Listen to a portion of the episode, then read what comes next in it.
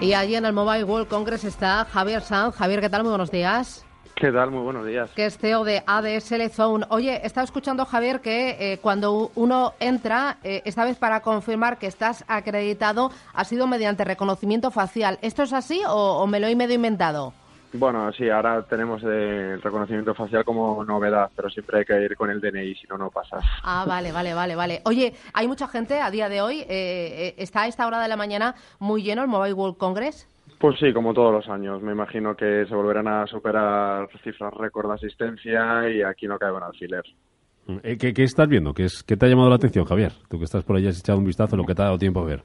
Precisamente lo que quería deciros es que no estoy muy de acuerdo con la frase del contertulio que decía que había pocas novedades interesantes para los consumidores este año. ¿no? Yo creo que estamos ante el mejor Mobile World Congress, por lo menos de los últimos 3-4 años, por el simple hecho de que tenemos una revolución tecnológica que es eh, la aparición de los primeros teléfonos flexibles, que es una parecía una quimera hace cuatro o cinco años, siempre se venía rumoreando sobre el tema, pero ya son una realidad. Además, eh, tecnológicamente yo ya he estado probando el, el Huawei, lo he tenido en mis manos y es una verdadera pasada como flexa y cómo podemos convertir nuestro smartphone en un tablet. Evidentemente no va a ser un teléfono de gran consumo porque cuesta 2.300 euros, pero como toda tecnología nueva, pues empezará con un precio elevado, irá pues poco a poco popularizándose y me imagino que el resto de fabricantes, ya tenemos dos, Samsung y Huawei con teléfonos plegables, me imagino que el resto irá por ahí, ¿no? Pero a nivel de, de, consumo y de terminales han aparecido cosas muy muy interesantes, ¿no? Aparte, pues comentabais, Xiaomi tiene un teléfono de super gama alta por menos de 500 euros, que también es bastante interesante. Sony parece que quiere resurgir de sus cenizas y ya pues tiene teléfonos bastante potentes en gama alta, con triple cámara, etcétera.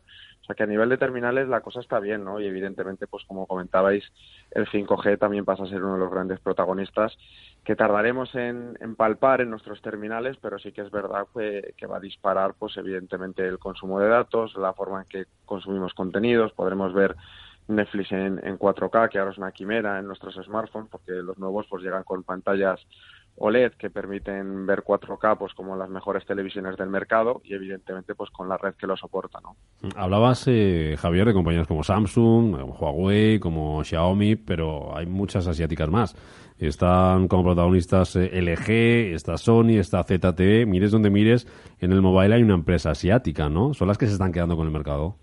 Sí, desde luego todo lo que tiene que ver con, con Asia son las grandes triunfadoras, ¿no? O sea que Xiaomi, por ejemplo, es la líder en España en Mercado Libre y es una compañía que hace tres o cuatro años pues apenas existía. La gente que compraba sus terminales tenía que hacerlo a través de plataformas online, ¿no? No tenían presencia fija, eh, física en, en nuestro país y ahora son los líderes en Mercado Libre. Nos encontramos también con, con Oppo, que es un gran jugador que quiere también eh, hacerse fuerte en España, aunque bueno, pues eh, ya sabemos que no es nada fácil.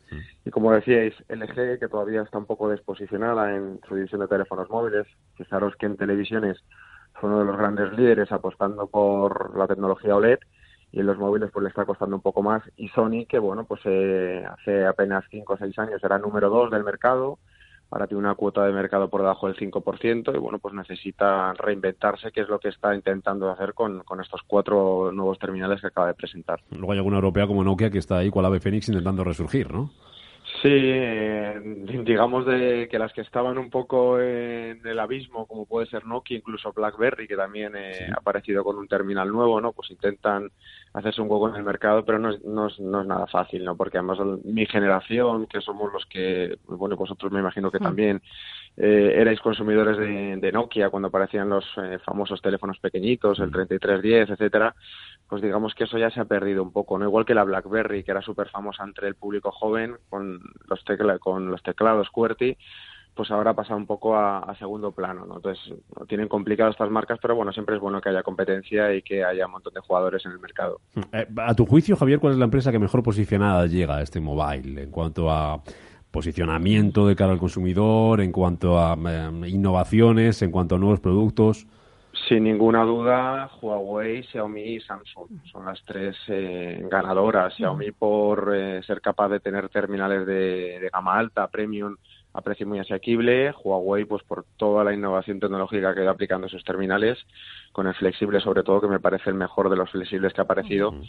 Y luego Samsung, pues ha dado un salto importante también eh, con el S10, también 5G, por supuesto y que a nivel de prestaciones y diseño pues también es una auténtica pasada. Digamos que son los tres grandes ganadores del móvil sin ninguna duda.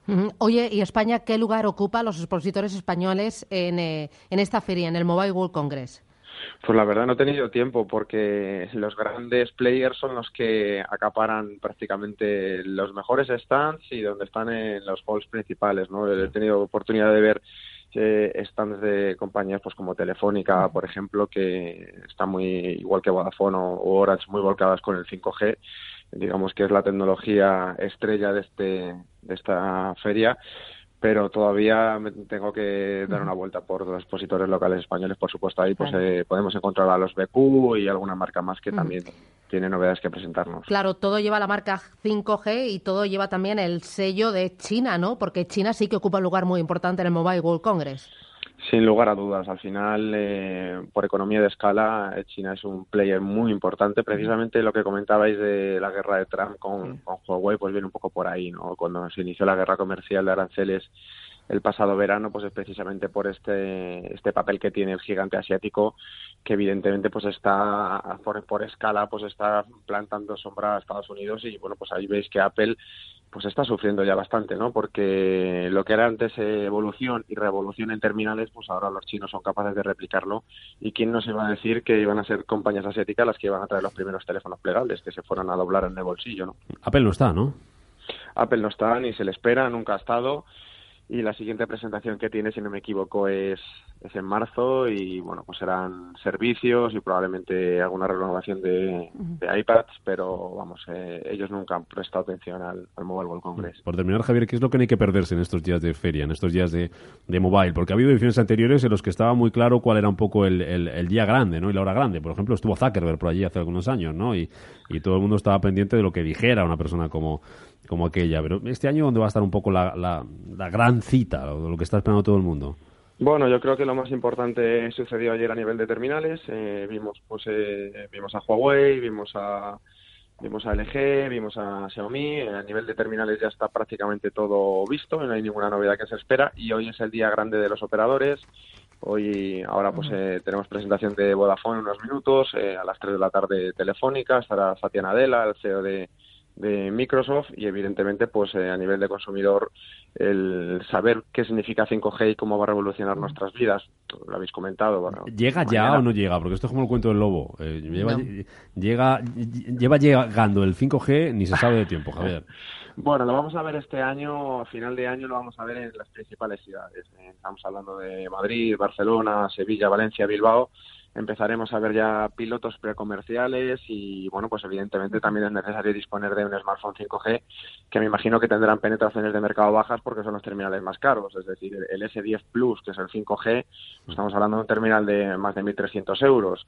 Y lo mismo sucede con, con los Huawei. Entonces va a ser a menor escala pero sí que lo vamos a ver ya este año y como decíais, o sea, velocidades eh, multiplicadas por 10 de lo que supone ahora el 4G. Muy bien. Pues Javier Sancio de ADS Telezón, gracias por esta conexión, por contarnos qué es lo que estás viendo y veremos cómo se da esta edición. Gracias, un abrazo. Muy bien, un abrazo, hasta la próxima. Bueno,